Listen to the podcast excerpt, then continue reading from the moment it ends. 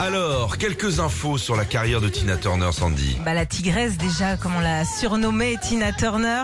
Euh, c'est 60 ans de carrière, immense carrière. Elle avait euh, été élue Queen of the Rock and Roll, la reine du rock and roll. Mais clairement. Et bien sûr, un très très beau palmarès, 8 Grammy Awards, 200 millions de disques vendus, 10 albums, 2 albums live entre autres, c'est énorme. Il y avait eu un film aussi sur elle en 93, Tina. Tina, qui avait cartonné. Ah bah, Jacqueline.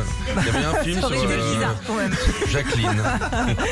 Euh, ces deux grands amis toujours, Elton John bien sûr, Ah oui. et puis Mick Jagger. C'est vrai, ouais. T'es très proche, ouais. Mick Jagger qui lui a rendu euh, hommage sur les réseaux sociaux.